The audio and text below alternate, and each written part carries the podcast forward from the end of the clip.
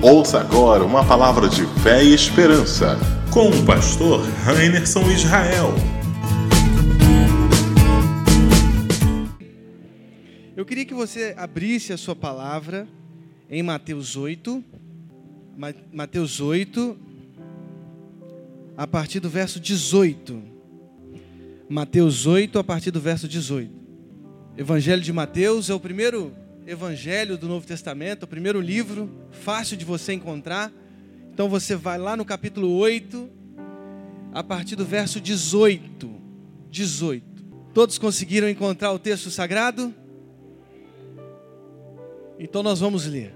Nós vamos ler. Olha o que diz a palavra de Deus. Entrando Jesus na casa de Pedro, ó, oh, desculpa, verso 18. Quando Jesus viu a multidão ao seu redor, deu ordens para que atravessassem para o outro lado do mar. Eu falei o verso errado, iniciei com, capítulo, com o verso 14, mas é o verso 18, viu? Quando Jesus viu a multidão ao seu redor, deu ordens para que atravessassem para o outro lado do mar. Então o mestre da lei aproximou-se e disse: Mestre, eu te seguirei por onde quer que fores. Jesus respondeu: as raposas têm suas tocas, e as aves do céu têm seus ninhos, mas o filho do homem não tem onde repousar a cabeça. Outro discípulo lhe disse: Senhor, deixa-me ir primeiro sepultar meu pai. Mas Jesus lhe disse: Siga-me e deixe que os mortos sepultem os seus próprios mortos. Amém? Forte o texto, né? Vamos fechar os nossos olhos? E você já vai fazer a sua oração agora. Eu queria que você, é, nesse momento, não conversasse com ninguém, que você fechasse os seus olhos e conversasse apenas com Deus. Eu vou te dar alguns segundos para que você faça isso. Você converse com Deus, fale com Ele, que você quer ouvi-lo nesta manhã. Senhor, muito obrigado por esta manhã. Que o Senhor possa derramar tua graça sobre as nossas vidas. Nós queremos viver um tempo extraordinário aqui, Deus, em que a gente ouça a tua voz, a luz do teu evangelho, a luz da tua palavra Deus, é um tempo difícil, é um momento difícil, mas Deus, nós queremos tanto, tanto que o Senhor está conosco e a tua presença nos vivifica. E nós te pedimos, Deus, que seja a tua presença sentida aqui no nosso meio, Deus. Nós queremos sentir a tua presença como já temos sentido e nós queremos ouvir a tua voz como já temos ouvido. Nós queremos sair daqui, Deus, transformados ainda mais à luz do caráter do teu filho. No nome de Jesus. Amém. Amém. Irmãos, tem um livro que está me instigando muito. Um livro chamado A Náusea Olha o título do livro: A Náusea. E esse livro é de um escritor francês chamado Jean-Paul Sartre. E é interessante como Sartre ele expõe alguns temas de sua filosofia, de seu pensar, de forma literária. A Náusea é um romance, é um romance que esse autor francês escreve para tentar explicar um pouco os dramas da própria vida e ele tenta expor a existência de uma forma literária, teatral. E é interessante que neste livro, A Náusea, neste romance, você tem um personagem central e a partir dele todo romance se desenrola. É como se esse personagem central estivesse através de um diário contando a sua própria vida. É legal isso. Ele é um historiador, historiador solitário, que vai para uma cidade chamada Bouville. O nome dele é Antoine Rocantin. Olha aí que coisa linda para você colocar no seu filho. Antoine Rocantin é o nome desse personagem central. Ele é um historiador. E ele vai para uma cidade chamada Bouville, na França. E a intenção maior desse personagem central, desse romance A Náusea, como historiador, é pesquisar um homem chamado Marquês de Rolebon. Um outro personagem, o personagem Marquês de Rolebon, que viveu nesta mesma cidade no século XVIII. E como ele é um historiador, ele vai para essa mesma cidade onde viveu o Marquês de Rolebon, tentar através de alguns escritos, pesquisar a própria biografia desse, desse personagem. E é o que, o que mais é interessante nesse romance é que o próprio personagem central, Antoine Rocantin, ele na busca de informações históricas sobre esse marquês, esse diplomata francês que viveu no século XVIII, nessa mesma cidade, ele acabou encontrando consigo mesmo. E essa é a dinâmica de todo livro, de todo romance. Um encontro desse personagem central, esse historiador Antoine, Antoine Rocantin, consigo mesmo. É como se ele mesmo fosse se desvelando. É interessante isso, ele conhecendo dramaticamente a si mesmo e a partir de si mesmo os próprios dramas da vida humana. E é interessante porque esse personagem que ele vai pesquisar assume nesse romance um papel de alguém que quer se esconder de si mesmo. Alguém que constrói um personagem de si mesmo. E nesse sentido, um homem de má fé. Um homem que constrói sobre si algo que não é ele mesmo realmente. E é interessante porque esse é o romance. A ideia de se descobrir a si mesmo. E em descobrindo a si mesmo, a própria natureza humana, que é uma natureza dramática uma natureza dramática, contingente, onde não há fundamentos seguros, caminhamos por sobre o mar. Não caminhamos em fundamentos seguros, não conseguimos explicar a própria vida, a nossa própria vida, os dramas da nossa vida, os dramas da própria humanidade. A experiência humana é contingente. E é isso que ele descobre. E é interessante porque nós estamos diante de uma narrativa do Evangelho de Mateus que de alguma maneira explora um pouco isso. Explora um pouco sobre a existência humana. Essa nossa sempre contínua tarefa de desconstruirmos a nós mesmos à luz de um personagem que não existe. Nós inventamos. Nós inventamos certos personagens porque no fundo nós estamos querendo fugir pró da própria vida, dos dramas da própria vida. Vou te dar um exemplo muito claro, bem concreto. Às vezes a experiência do casamento é um pouco dramática para muitas pessoas. Sabe por quê? Porque nós temos uma ideia de casamento meio fantasiosa, meio idealizada. Eu acho que é essa ideia de algum cenário ideal que acaba machucando o próprio coração humano. Algumas mulheres pensam assim: não, mas eu vou encontrar o meu príncipe encantado, e será um dia extraordinário. Ele virá engravatado, todo bonito, todo sedento por fazer carinhos em mim, para levar todos os dias um suco de laranja espremido com ovos mexidos e bacon. E ele fará isso todos os dias. E ele lerá as poesias de Drummond todas as manhãs. e do poeta chileno Pablo Neruda, porque ele é um homem encantador. E todos os dias, antes de nós fazermos sexo, ele jogará pétalas de rosa pelos, pelo teto da, da, do quarto. E ele cantará canções, canções, ao som de um violino que ele aprenderá antes do casamento.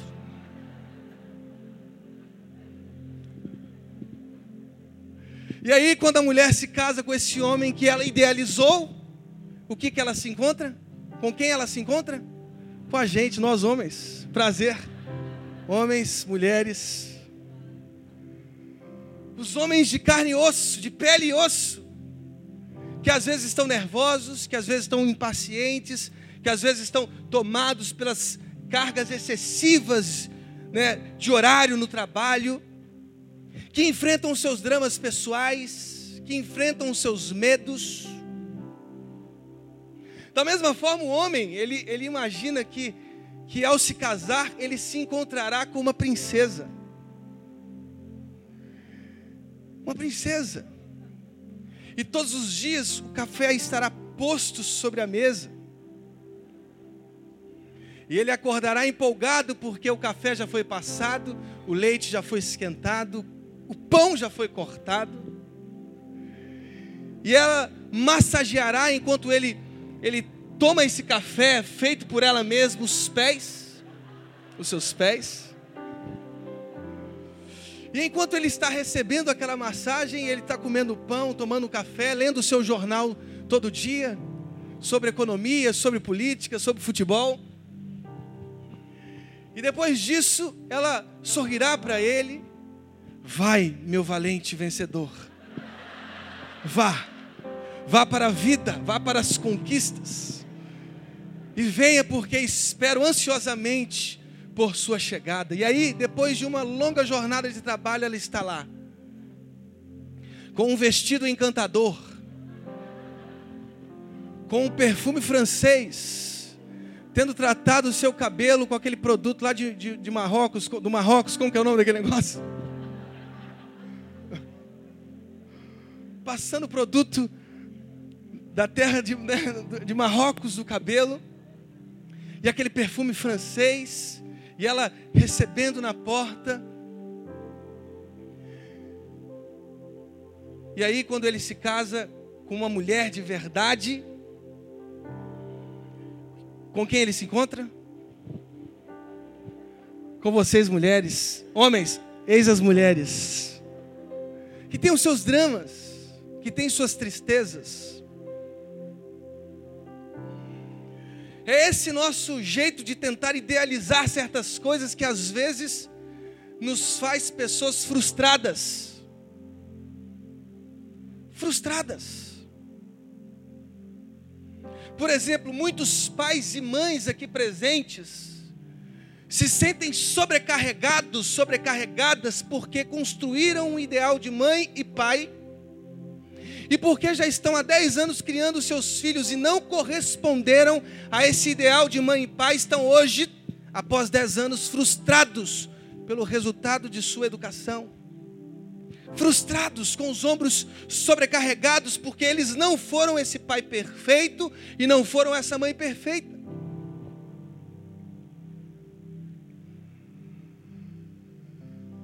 E agora, frustrados, não conseguem nem entender a si mesmos, porque construíram um ego que não existia, um alguém que não existe, um ser humano que não, um pai que não existe, uma mãe que não existe. Todos aqui têm pais, eu acredito, e mães, não é verdade? Ninguém aqui é obra de um acaso. E você sabe que o seu pai, em certos momentos, foi imperfeito. E sua mãe também foi, em certos momentos, aliás, em todos os momentos, imperfeita, porque eles são pessoas imperfeitas, finitas. Mas ainda assim você consegue reconhecer de forma agradecida tudo que eles fizeram, mesmo de forma imperfeita, por você. Quem te diz que você precisa ser esse pai perfeito? Quem te diz que você precisa ser essa mãe perfeita? Quem te diz que você precisa ser esse marido perfeito ou essa esposa perfeita? É óbvio Que eu não estou aqui dizendo, então, seja a pior esposa possível, ou o pior marido possível, ou o pior pai possível, ou a pior mãe. Não, eu não estou dizendo isso. Eu estou dizendo simplesmente que nós que estamos lutando cada vez mais para os nossos melhoramentos, os nossos aperfeiçoamentos, sempre esbarramos com nós mesmos, conosco mesmos. Sempre nos esbarramos conosco mesmos. É fato, fato. Somos pais imperfeitos, mães imperfeitas, filhos imperfeitos, maridos imperfeitos, esposas imperfeitas, e assim é a vida. Assim é a vida. Eu posso te dizer seguramente que o problema destes, que a partir do verso 18 procuram a Jesus, é que eles tinham cenários idealizados sobre o Messias Jesus. Eles construíram um Jesus no coração deles que não correspondia ao Jesus que estava pisando nas cidades de Israel. Irmãos, é tão difícil porque construir cenários que não são humanos nos frustram. Construir uma existência humana que não corresponde à realidade é um dos grandes erros, é uma das grandes falhas. E é interessante porque esse personagem desse romance se encontra consigo mesmo, com os dramas da existência humana, com a contingência humana, com a falta de sentido da experiência humana, porque é isso mesmo, irmãos. Às vezes nós estamos ali acreditando nesse cenário perfeito que construímos e aí vem a morte, a perda. E aí os nossos dias se desestabilizam. Aí vem a traição. Aí vem a, me a mentira, aí vem o desemprego. Aí vem a notícia de uma doença. E aí vem um problema no casamento, na família, e a gente não sabe lidar com os dramas da própria vida porque construímos um cenário irreal, ilusório, porque a vida humana é isso mesmo. E às vezes nos perguntamos: por que eu, Senhor? Por que eu? E a pergunta que deveríamos sempre fazer é: por que não eu? Por que não eu? Acontece ali na frente, do seu lado, no, com o seu vizinho. Irmãos, eu chegaria a dizer até que talvez tenha sido isso, esse cenário perfeito, idealizado por alguns que tenha levado muitos homens, por exemplo, ao suicídio. Aliás, esse tema está voltando cada vez mais forte, porque o número de suicídios cresce assustadoramente. Aliás, nós temos aí um evento muito triste que aconteceu ao nosso lado. De um pai inquieto, que não conseguia ver por problemas financeiros mais a continuação da sua família. O que, que ele fez? Matou sua esposa, os seus filhos e se matou. Sabe por quê? Porque talvez ele tenha construído um personagem do homem valente, conquistador, provedor, que cresce, cresce, cresce, e que duplica o seu salário, que triplica o seu salário, e que faz novas parcerias, e que constrói uma nova empresa, e aí ele se viu em um drama financeiro que ele não conseguiu lidar. É interessante porque no meio desse desse romance, esse Antoine Rocantin, ele se encontra com um autodidata, que é um outro personagem, é interessante isso.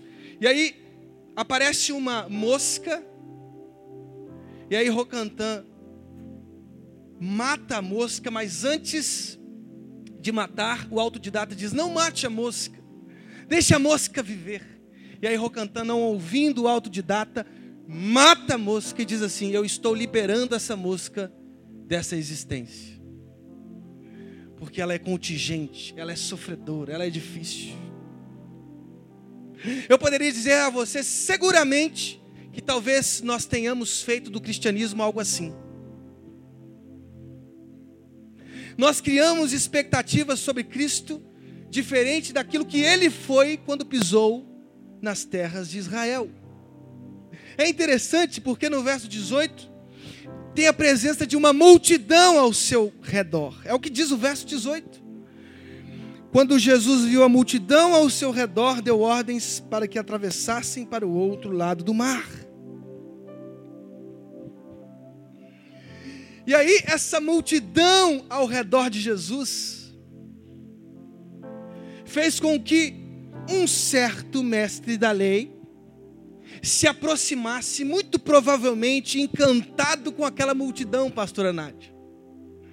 Aquela multidão de pessoas carentes, de doentes, e que tornavam Jesus um herói na vida deles. E aí, aquele mestre da lei, ao observar aquela multidão de seguidores, disse assim: caramba, eu vou ficar do lado de Jesus. Porque se eu estou do lado de Jesus, em algum momento eu vou tirar uma selfie com Jesus e todos vão ver no Instagram que eu sou um dos parceiros desse ministério. Eu preciso sair na foto do Instagram com Jesus. As pessoas precisam me ver com Jesus, porque Jesus atrai as multidões. E, e eu preciso me aproximar de Jesus, porque em algum momento essa foto vai sair no jornal O Globo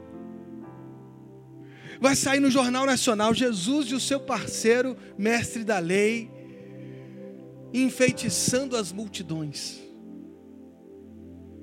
Procuramos Jesus às vezes com expectativas não cristãs, não evangélicas. E aí, sabe o que acontece?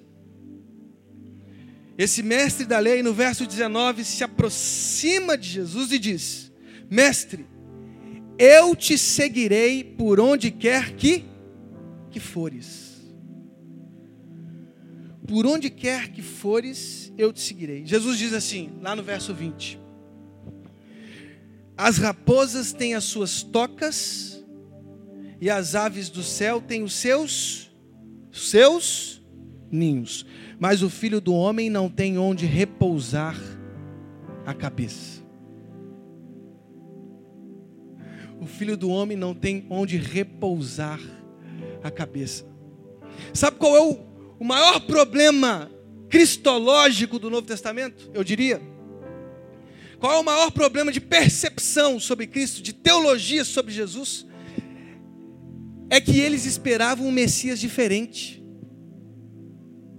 um Messias soberano, rei, um Messias vaidoso que imprimiria através do seu poder uma nação unida, economicamente estável, crescente, livre dos governos estrangeiros, das dominações estrangeiras, um rei, um sacerdote, o Senhor dos senhores. E aí aparece Jesus, andando com mendigo, abraçando as prostitutas, se assentando com os publicanos e pecadores, nas casas, encostando nos leprosos, dando vista aos cegos, eles se encontram com Jesus completamente humanizado. Um Jesus que decidiu ser gente. Um Jesus que decidiu participar dos dramas da existência humana. Um Jesus que diz o evangelho inteiro, sentiu todas todas as inquietudes humanas, todos os medos humanos. Diz a palavra de Deus que Jesus sentiu fome. Mateus 4. O tentador quis convencê-lo de seu poder, mas você tem poder. Você pode transformar essas pedras em pães. Olha aí, pedras em pães. Não, não, não. Não, não nem só de pão vive o homem, mas de toda palavra que procede da boca de Deus. Eu aceito sentir fome. Um Jesus que sentiu sede, João 4, com a mulher samaritana, que pediu água à mulher samaritana. Um Jesus que chorou ao ver Jerusalém. Um Jesus que, quando perdeu um seu amigo, um querido amigo, em João 11, Lázaro, diz o verso 35, um dos versos mais, mais preciosos do Novo Testamento e você pode decorar hoje. Diz assim: Jesus chorou. Se você não tem um verso de cor, aprenda esse agora. Jesus chorou. E decore a referência, João 11, 35. Jesus chorou. Chorou. Um Jesus que não não se hesitou em esconder os seus problemas emocionais. No Getsemane, ele disse aos seus discípulos: A minha alma está profundamente triste até a morte. A minha alma está profundamente triste e eu, eu sinto uma fraqueza muito grande. Eu preciso orar ao Pai, mas eu preciso que vocês orem comigo. Um Jesus que reconhece a sua fraqueza. Entre aspas, um Deus fraco, um Deus frágil, um Deus fragilizado, um Deus que se percebe em dor. Um Deus que não escondeu a sensação de desamparo pelo qual pela qual ele passou. Disse lá na cruz: Deus meu, Deus meu, por que me desamparaste? Por que me desamparaste? Por que desamparo? Desamparo. Cristo fez a opção pela vida e pela vida com todos os sentimentos, sejam as alegrias, sejam as tristezas, inclusive a própria cruz. Ele foi como uma ovelha muda para o matadouro, ainda dizendo: Eu tenho poder para chamar uma miríade de anjos aqui e acabar com tudo, não, mas eu aceito a condição humana.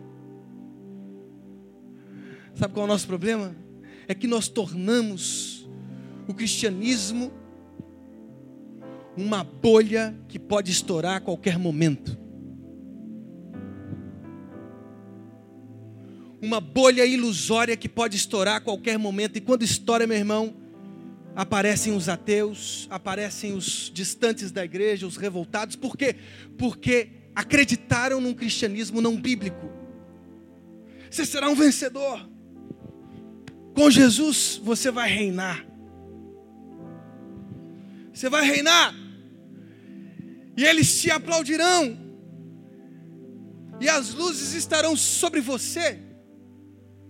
E você será o cara. Nós construímos ilusões sobre nós mesmos e sobre o cristianismo. Nós não somos esses homens perfeitos, essas mulheres perfeitas, esses filhos perfeitos, esses pais perfeitos, esses cristãos perfeitos. Somos simplesmente humanos. Humanos. Mas bastou a minha oração quando eu oro, o, o mundo para o movimento de rotação. Irmão, deixa eu te dizer uma coisa. Isso é muito poderoso mesmo. Você é tão poderoso que se esqueceu de que o Todo-Poderoso não é você mesmo.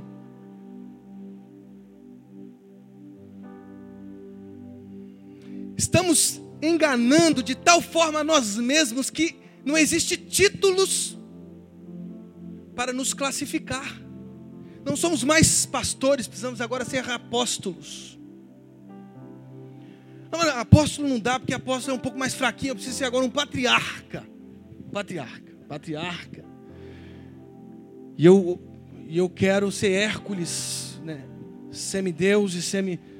Quero ser Hércules amanhã. Eu vou ser o Hércules da igreja cristã. Daqui a pouco ele junta mais um bando de arrogantes e tenta impeachment Deus de sua trindade. Eu quero ocupar a trindade. Não fazendo nenhum tipo de alusão ao impeachment da nossa querida catadora de ventos, por favor presidenta, todo respeito. Querem impeachment Deus, por quê? Porque não conseguem se perceber como João Batista. Eles se idiotizaram. O que importa é que ele cresça. Eu tenho que desatar a sandália, porque eu não sou digno nem de desatar a sandália de Jesus. E aí, criam um Cristo não bíblico Sabe qual é o problema desse, desse, desse mestre? É que Jesus respondeu para ele: As raposas têm as suas tocas e as aves do céu têm os seus ninhos, mas o filho do homem não tem onde repousar a cabeça. Eu pergunto: você está disposto a seguir Jesus? Está disposto a seguir Jesus? Então eu quero dizer para você que Jesus é um ser humano inquieto.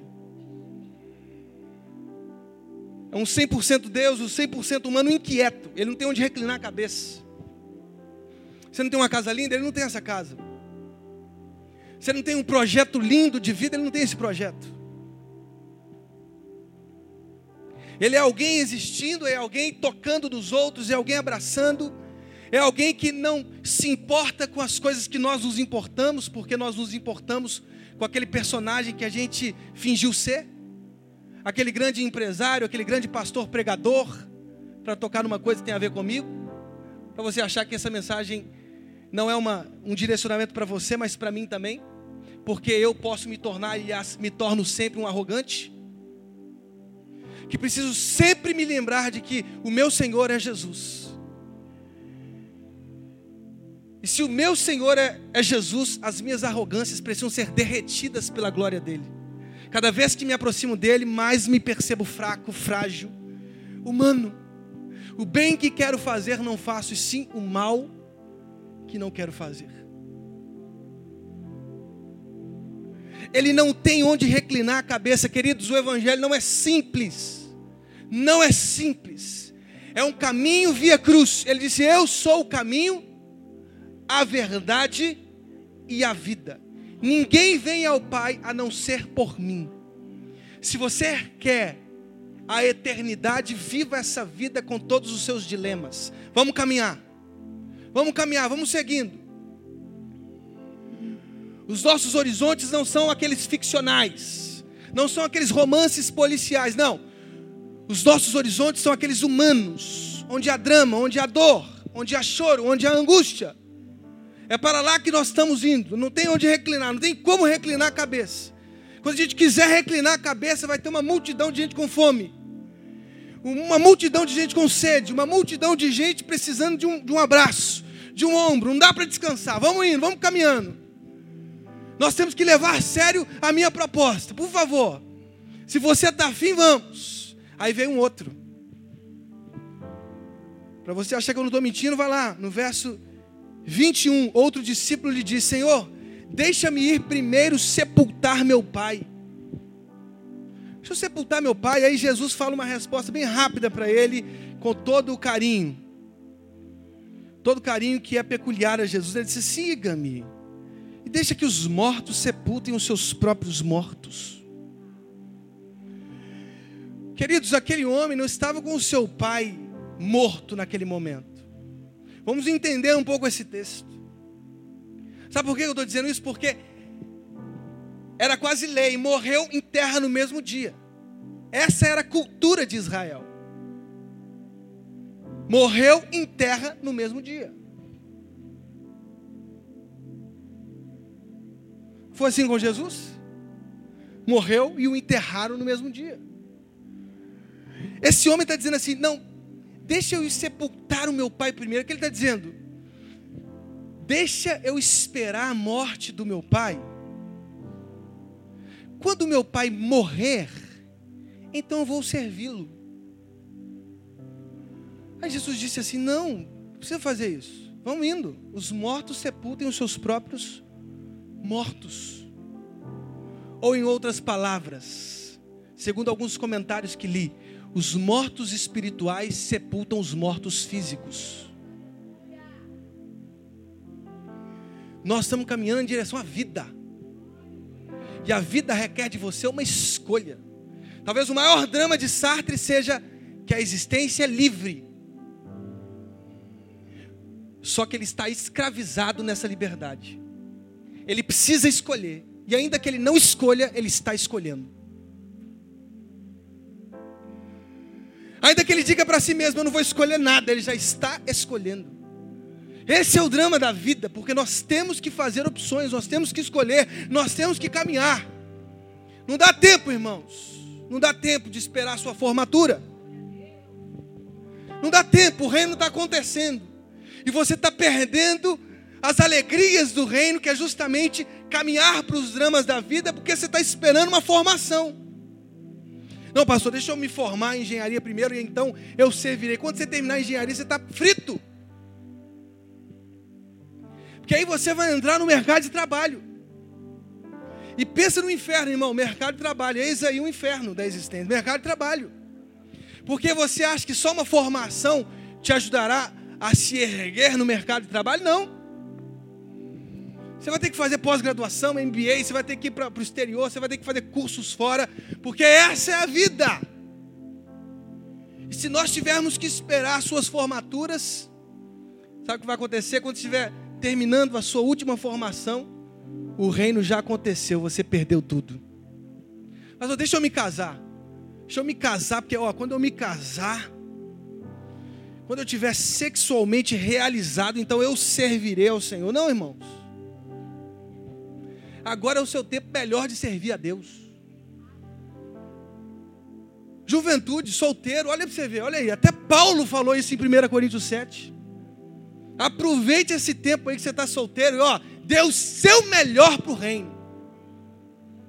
Vai evangelizando todo mundo, a sua universidade, o seu condomínio, vai abraçando, vai orando por todos. Viva o reino, viva a integridade do reino. Não, não abra mão, mas, mas é isso mesmo todos os dias, todos os dias. Todos os dias. O reino é para se viver todos os dias. É para assumir a cruz todos os dias. É para não marcar data nenhuma para servir. A data é hoje. O que nós temos da nossa vida é o hoje. Isso é um dos piores dramas também da filosofia de Sartre. Futuro é imaginação, queridos. Nós podemos imaginar e a força imaginativa nos ajuda a criar um futuro melhor, óbvio, mas o que temos é o presente. Você não vai servir a Deus amanhã. Ou você serve hoje, ou muito provavelmente você não vai servir amanhã. Porque as coisas vão piorando. Solteiro, depois me casei, agora um filho, dois filhos. Como é que eu faço para vir para o culto? Pego os dois filhos, boto dormindo aí no colo de um monte de jovem, de colo em colo meu filho vai indo. Ou eu sirvo assim, ou fico em casa cuidando dos meus filhos. Mas Jesus me diz que eu preciso cuidar dos meus filhos ensinando os valores do reino. E eu só ensino os valores do reino vivendo o reino. Então eu preciso viver. Coloco no colo o Luca dos jovens da igreja, vou colocando a Rebeca no colo das pessoas da igreja e vamos servindo, e vamos servindo. E o Luca é animado com a igreja. Teve uma vez que ele foi numa outra igreja com a minha sogra. Ele falou: Essa igreja não, essa igreja não, eu quero a minha igreja, a minha igreja, igreja atitude. Ele estava lembrando, olha você ver. A minha igreja. A minha igreja. Servir, irmãos. Tem que servir como você está. Aliás, desocupado é difícil ser, chama, ser chamado por Deus. O cara que fica comendo Pokémon o dia inteiro, é difícil ouvir o chamado de Jesus. Porque ele fica desconcentrado. Desconcentrado. Ele está desconcentrado. Eu não estou é, falando contra o Pokémon, não. Ainda que seja do diabo, mas. É. Eu só estou dizendo que tudo isso, tudo isso que nós temos aqui, irmãos, tudo isso aqui é uma prova eficaz, viva, de que nós não teremos desculpas quando chegarmos no reino dos céus, no dia do julgamento. Isso aqui é a maior prova de que nós não temos desculpas.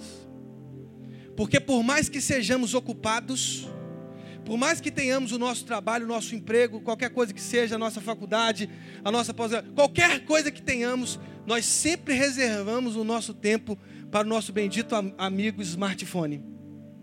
Você está no Face, você está no WhatsApp, você está no Instagram, você está em tudo. Aliás, eu estou saindo de tudo, porque eu não estou aguentando mais. Estou quase saindo do telefone, quase. Adeus. Falem comigo por cartas. Enviem cartas para mim. Que a carta, até você escrever, você vai pensar duas vezes em mandar. Demora muito, tem que ir lá no correio. Vamos evitar conversa desnecessária. Porque o WhatsApp é isso, conversas desnecessárias também. Perdemos horas e horas e horas fotografando a nós mesmos, enviando a gente em diferentes posições, em diferentes locais, em diferentes lugares, em diferentes hotéis, em diferentes piscinas, em diferentes praias. O que você quer mostrar com isso? Que você é um viajante? Que você é o mesmo viajante perdido, o personagem central de Sartre? É o mesmo viajante perdido que depois de viver longas viagens, de viver muitos dias, percebe que tem sentido nenhum. Não tem sentido nenhum. Siga-me e deixe que os mortos sepultem os seus próprios mortos. Vamos servir a Deus, é agora. Não dá tempo de sepultar morto, irmãos. Não dá tempo de esperar o seu pai morrer. Não dá tempo de esperar a sua mãe morrer, porque a vida é tão contingente, é tão sem fundamento, é, é tão sem lógica, que não dá nem para saber se você vai antes do seu pai. O que você tem é hoje, e se você não está servindo hoje, muito provavelmente não servirá amanhã. A maior prova de que o que eu estou dizendo é um fato são os versos posteriores ao que, aos que eu li. Olha o que diz o verso 23. É interessante isso. Jesus conversa com esses dois, um discípulo e um mestre da lei. E logo após ele mostrar o que é o Evangelho, quais são as implicações do Evangelho, verso 23: Entrando ele no barco, seus discípulos o seguiram. De repente, olha aí, ó. De repente, uma violenta tempestade abateu-se sobre o mar, de forma que as ondas inundavam o barco. Jesus, porém, dormia. Os discípulos foram acordá-lo, chamando: Senhor, salva-nos, vamos morrer. Ele perguntou: Por que, que vocês estão com tanto medo, homens de pequena fé? Então ele se levantou e repreendeu os ventos e o mar e fez-se completa bonança. Os homens ficaram perplexos e perguntaram: Quem é este que até os ventos e o mar lhe obedece? Aí o verso 28 para piorar. Quando chegou ao outro lado, a região dos gadarenos, foram ao seu encontro dois endemoniados que vinham dos sepulcros, e aí o texto continua. O evangelho é isso, meu irmão. Isso é o evangelho. O evangelho é atravessar para o outro lado do mar. E mar na antiguidade significava a representação de todos os medos. Nós vamos ter que assumir os nossos próprios medos e caminhar. Esses dias eu fui tomado por um certo medo, irmão. Vou confessar isso para vocês. Medo. Aliás, cada vez mais esse medo cresce. Acho que eu tenho que tratar isso, pastor Valério. Tem que tratar. Eu não tinha medo de nada, até o, até, até o. Quer dizer, não tinha medo de nada, é um negócio muito vaidoso, mas eu, eu tinha pouco medo de morrer. Depois que nasceu Luca, eu tenho medo danado. Nasceu a Rebeca, piorou ainda mais. Aí eu estava esses dias almoçando, aconteceu um acidente de BRT bem aqui, eu vi tudo. Eu vi uma jovem que estava dentro do carro, lançada para fora e morrendo na hora. E aí eu tive que concordar que a vida também é aquilo. É aquilo. Ontem eu voltando de Petrópolis, meu cunhado fez o concílio dele. Passou no concílio, graças a Deus, meu cunhado vai se tornar pastor agora.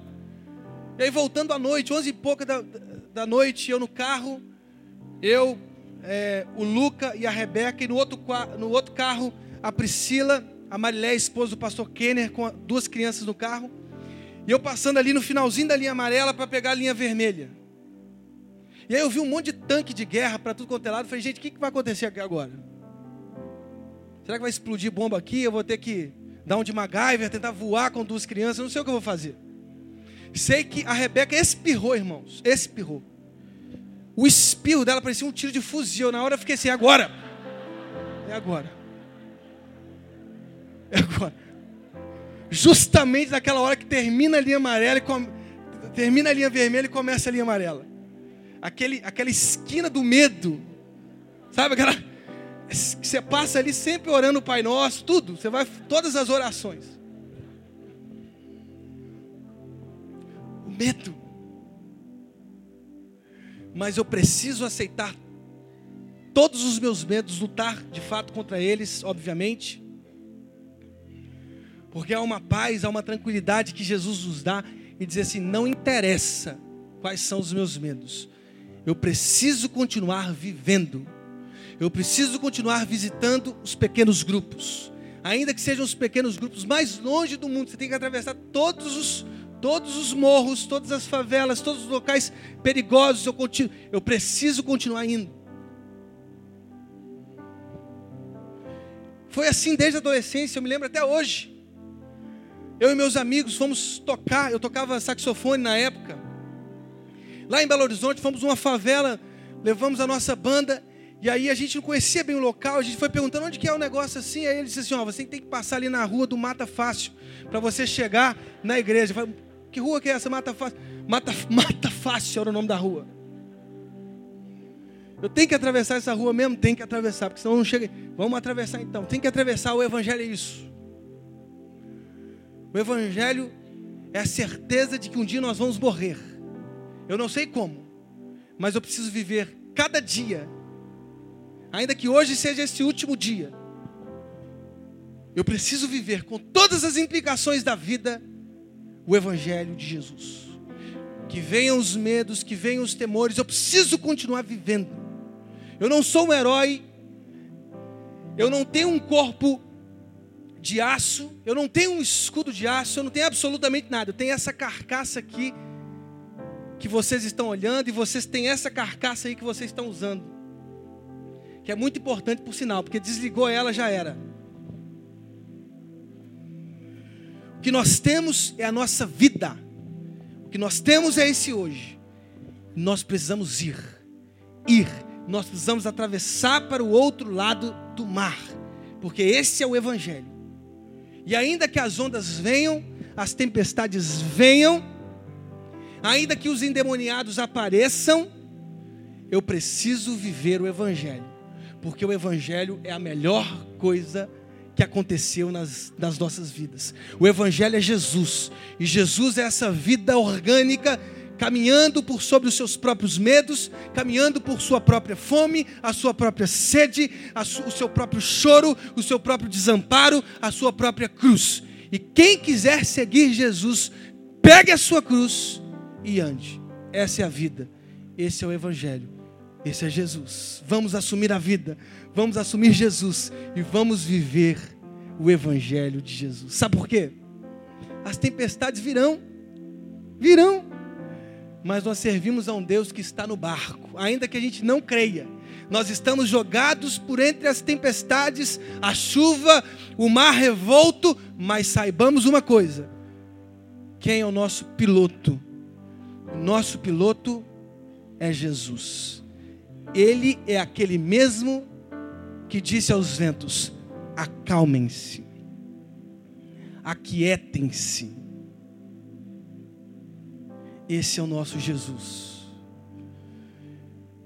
que trata os nossos medos, que nos abraça, que oferece o seu pró próprio ombro para chorarmos, para vivermos hoje todas as implicações do Evangelho. Tudo, porque o Evangelho é a melhor coisa que nós temos para viver.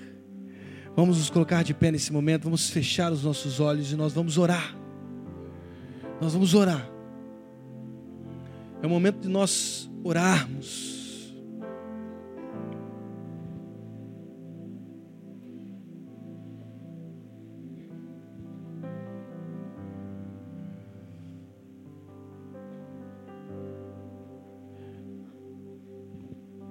Eu não sei porque você veio hoje aqui. O que sei é que não foi à toa. Jesus tem tantos sonhos para a gente. E por mais que a proposta do Evangelho seja difícil, qualquer outra proposta será difícil.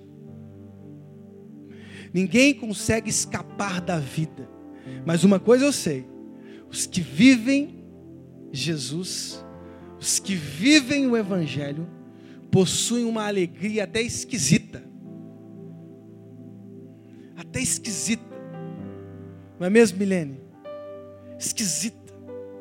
Porque as nossas maiores perdas podem vir, mas temos uma alegria que justifica todos os nossos medos É a certeza que talvez Sartre não tinha, mas nós temos. A maior certeza que temos é que um dia todos os nossos medos, todas as nossas lágrimas, todas as nossas dores serão enxugadas e viveremos numa eternidade eternidade com Deus. Isso é o Evangelho. É a certeza de que a morte de Cristo não foi em vão. Não foi em vão. Jesus morreu por nós. E ele construiu uma ponte linda. Uma ponte linda. Uma ponte linda que nos direciona para a eternidade de abraços, de afetos, de orações, de canções, de parques com Ele. Mas nós temos que aceitar o Evangelho. Nós temos que aceitar a proposta de Jesus. Venham, venham. Venham, venham.